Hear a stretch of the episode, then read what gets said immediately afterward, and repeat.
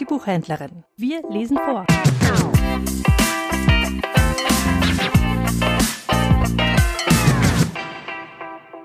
Der stotternde Kuckuck von Friedrich Wolf Zweifellos ist der Kuckuck ein besonderer Geselle im Wald. Er legt seine Eier in fremde Nester und lässt sie dort von anderen Vögeln ausbrüten.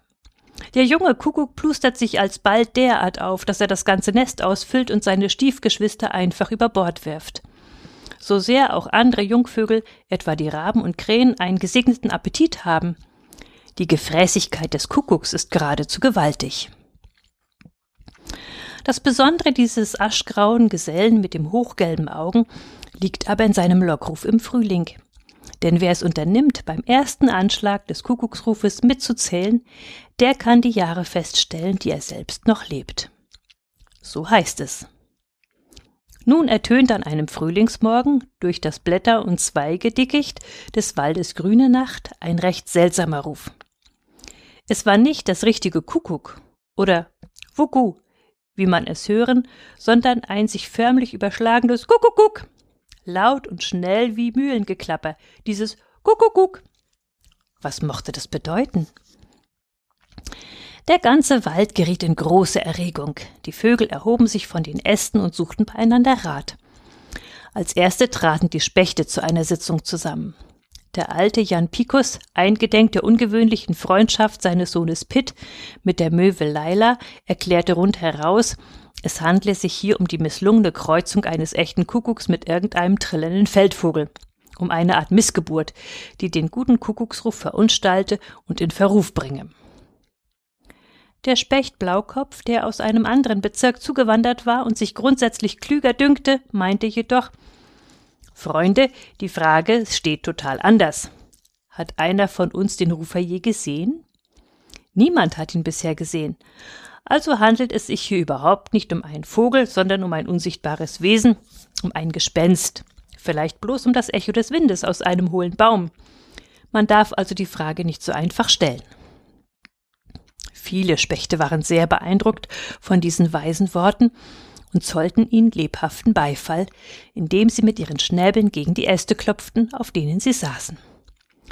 Doch jetzt hüpfte ein Auge, der älteste der Spechte, der im Kampf mit einer Krähe sein linkes Auge verloren hatte, erregt in die Mitte der Versammlung. Falsch, rief der alte Einauge. Man will hier aus einem deutlichen Kuckuck ein unbeweisbares Gespenst machen. Freunde, das ist ganz schlecht. Wozu die Käfer auf dem Monde suchen, wo sie doch gleich unter der Rinde sitzen? Der Vogel ist ein Kuckuck, so wahr ich der Einauge bin, bloß hat er einen Zungenfehler.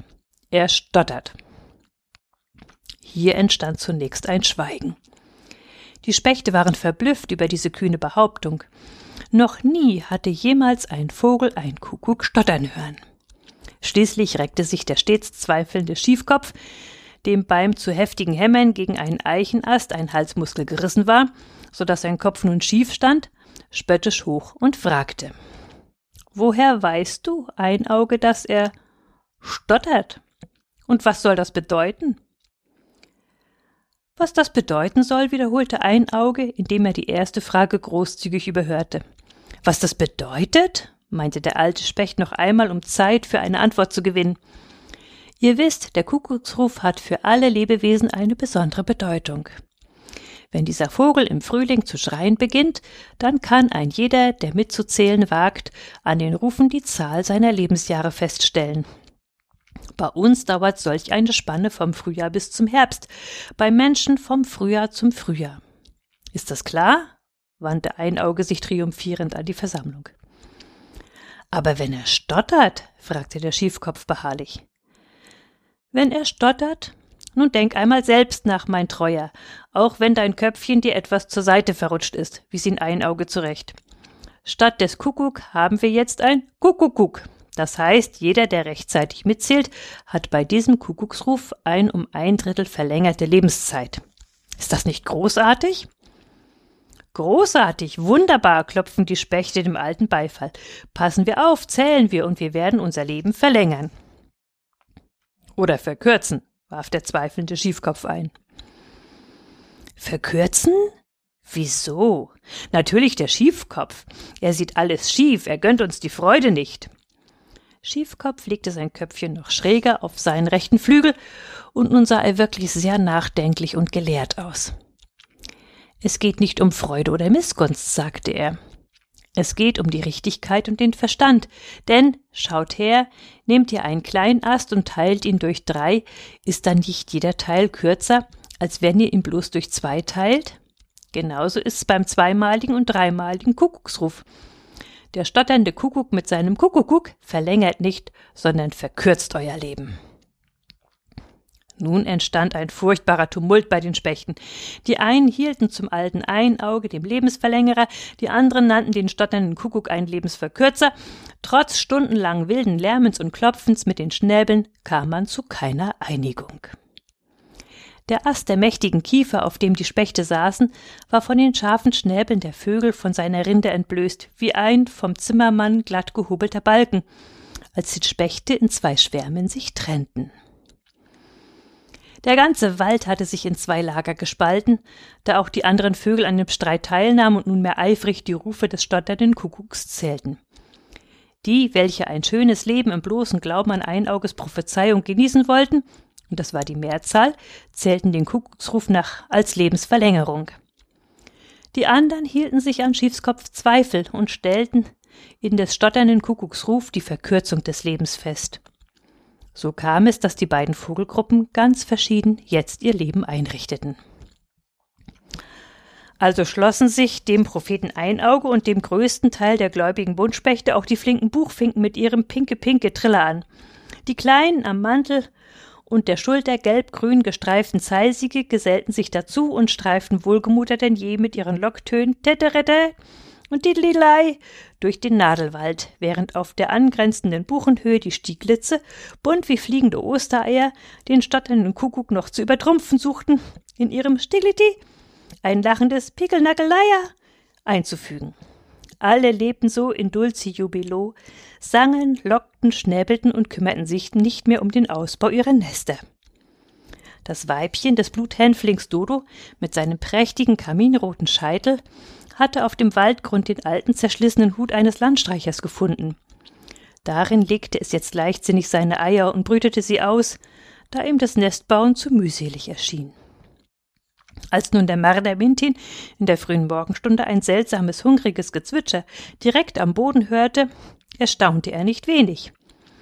Ein Sprung genügte, und in jeder Tatze hielt er einen der langlebigen Bluthänflinge, die gar nicht mehr dazu kam, dem Marder klarzumachen, dass ihr Leben nach dem Ruf des stotternden Kuckucks eigentlich doppelt so lange währen müsste wie bisher. Sogar die Tiere, die immer am Boden lebten, waren in den Wirbel mit hineingezogen.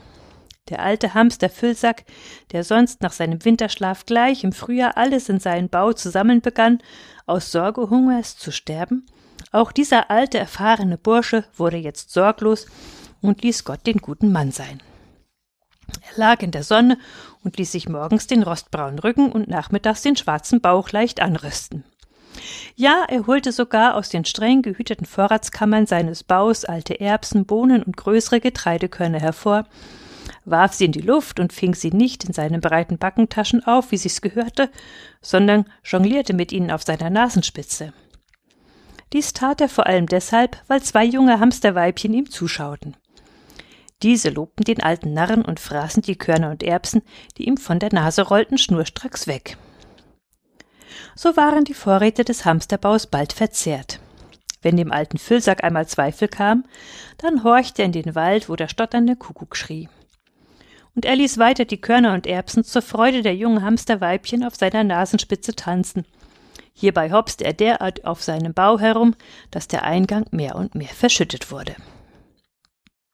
Am Rand des Waldes Grüne Nacht, dort wo er an die Schilfwiesen und das Meer grenzt, wohnt der Specht Pit Picus und die Möwe Laila, von denen wir früher bereits erzählt haben. Sie hatten zwei junge Pikusse oder, wenn man will, Möwenkinder. Das war gar nicht so wunderbar, wenn man bedenkt, dass Pit Picus von der Zauberin Chichika drei weiße Schwungfedern der Möwe erhalten hatte und Laila umgekehrt drei schwarze Federn des Spechtes. Die beiden Kinder von Pitt und Laila hießen Pittje und Littje. Sie trugen in sich schon die Fähigkeiten ihrer Eltern, die höchsten Kiefernstämme hinaufzuklettern, aber auch im Sturmwind zu segeln und auf der See zu schwimmen. Das heißt, sie mussten diese Fähigkeiten erst entwickeln, so wie jeder junge Vogel das Fliegen und jedes kleine Reh die Anwendung seiner vier viel zu hohen Stelzbeine erst lernen muss. Sonst fällt es, was anfangs oft geschieht, einfach auf die Nase. Alles im Leben will eben erprobt und gelernt sein. Pete Picus und Laila gaben sich nun große Mühe, ihren beiden Kindern das Klettern, das Segeln im Wind und das Schwimmen beizubringen. Auch sie hatten den seltsam verführerischen Ruf des stotternden Kuckucks vernommen. Doch sie sagten sich, mag dieses Kuckuck dreimal so lang an Zeit oder nur ein Drittel der Zeit bedeuten, gelernt ist gelernt. Wir wollen für Litje und Pitje keine Zeit verlieren. Wenn sie recht bald fliegen lernen, so ist das nicht schlecht. Wenn sie fliegen und klettern können, umso besser. Und verstehen sie auch noch zu schwimmen, so wird das bestimmt nichts schaden. Litje und Pitje aber sahen, wie die anderen jungen Spechte an den Stämmen herunterrutschten und purzelten, ohne dass die Alten sich viel um sie kümmerten. Es ist ja noch so viel Zeit, meinten die alten Spechte. Wir leben doppelt so lang als bisher. Man braucht doch nur den Kuckucksruf zu zählen.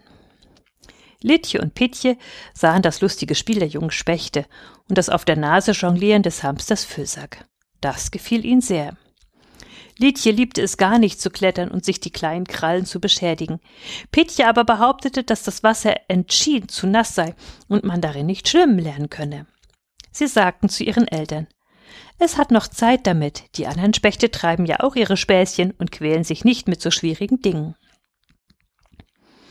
Doch dann erzählte ihn Mutter Leila ihre Geschichte, wie Pitt Picus sie gerettet hatte und mit ihr ans Meer geflogen war, wie Pitt zuerst den Atem verlor und im Wasser fast ertrank, bis er nach vieler Mühe im wildesten Sturm fliegen und auf den schäumenden Sturzwellen schwimmen konnte. Weiter, weiter, baten Litje und Pittje. Sie wollten immer mehr hören und wissen. Sie wollten es auch selbst probieren und hinter dem Vater nicht zurückstehen. Sie konnten den Morgen nicht erwarten, bis die Mutter Leila sie mit aufs Meer nahm. Zwar plumpsten sie ein paar Mal wie kleine Säcke auf die Wellen und schluckten gehörig Wasser, doch bald machte es ihnen gewaltigen Spaß, den Wind unter den Flügeln zu fangen und am hohen Himmel in voller Fahrt zu segeln. Auch lernten sie von Pit Picus an den höchsten Ästen der alten Kiefern sich festzukrallen, ohne dass die Zehen sie schmerzten. So kam der Sommer. Der stotternde Kuckuck hatte längst aufgehört zu schreien, aber die anderen Vögel lebten ihr vergnügliches Dasein, als müsse das tausend Jahre so weitergehen. Es war an einem heißen, schwülen Sommertag, da zogen dicke Wolken am Himmel herauf. Es wurde plötzlich unheimlich still im Wald und auf dem Meer. Wie unter einem Druck duckten sich die Vögel unter den Zweigen. Auch der alte Hamster Füllsack suchte mit den beiden Weibchen einen Unterschlupf. Aber sein Bau war ganz verschüttet. Er konnte den Eingang nicht mehr finden. Schon begann es irgendwo seltsam zu sausen. Im Nu war der Himmel schwarz wie bei Nacht. Jetzt brüllte der Sturm. Die Bäume schlugen mit ihren Ästen wild um sich, als müssten sie das Wetter abwehren. Die stärksten Kiefern krachten in ihren Kronen, überall fegte splitterndes Holz und Gezweig durch die kochende Luft. Hagel prasselte aus großer Höhe in eisigen Körnern hernieder und zersprang funkelnd unterwegs in dem heißen Dunst. Die älteren Vögel vermochten sich in die Luft zu schwingen und über dem Wirbel zu halten. Die jungen Vögel aber, die nicht so fliegen konnten, wurden von dem krachenden Geäst getroffen. Es war, als sei die Hölle los. Pit Picus und Laila hatten, als sie den Sturm herannahen hörten, sich mit Litje und Pitje in die Luft erhoben und der See zugewandt. Auch dort raste der Sturm, aber sie breiteten ihre Schwingen aus, und zwischen den Blitzen und Regenbögen fingen sie den Wind unter ihren Flügeln und segelten furchtlos in großer Höhe dahin. Wohl wurden Litje und Pitje einige Male von Hagelschauern aufs Wasser niedergedrückt, doch sie verloren nicht den Kopf, sondern schwammen auf den weiß schäumenden Wellenkämmen, so wie es in den letzten Wochen geübt hatten. Einmal riss eine Bö die kleine Liedje ans Land. Sie schwang sich gleich wieder in die Luft empor und landete auf der Krone einer hohen, alleinstehenden Kiefer. Wie gut, dass sie ihre Krallen durch das Klettern, das sie anfangs gar nicht liebte, gestellt hatte. Sie hielt sich an der wild hin und her schaukelnden Krone so lange fest, bis der Wind wieder seewärts drehte und sie erneut zum offenen Meer trug. Das ganze furchtbare Unwetter dauerte etwa eine halbe Stunde. Was war bloß in dieser kurzen Zeit alles geschehen? Als die schwarze Wolkenwand sich verzogen hatte und schon die Sonne vom Himmel schien, da flogen Pit Picus und die Möwe Leila mit ihren Jungen an Land, um den Wald zu besichtigen. Doch der Wald war nicht mehr der Wald. Wie ein gemähtes Kornfeld, so lagen die Stämme am Boden. Zwischen ihnen sah man wie verstreute Körner zu Hunderten die kleinen erschlagenen Vögel. Auch viele größere hatte es gepackt. Der alte Hamsterfüllsack war in eine Bodensenke geschwemmt worden und wühlte sich gerade aus der versumpften Erde hervor, wie ein dicker Aal. Sein sonst so schönes braunrotes Fell triefte vom schwarzen Schlamm. Er fauchte und schimpfte auf den stotternden Kuckuck, der ihn betrogen haben und an allem schuld sei. Sonst hätte er nie und nimmer mit den Getreidekörnern und Erbsen jongliert und den Eingang zu seinem Bau verfallen lassen. Auf einer umgestürzten, zerschmetterten Kiefer aber saßen völlig durchnässt zwei Spechte. Der alte Einauge und der kluge Schiefkopf. Sie stritten darüber, ob das Leben infolge des stotternden Kuckucks dreimal länger oder dreimal kürzer sei.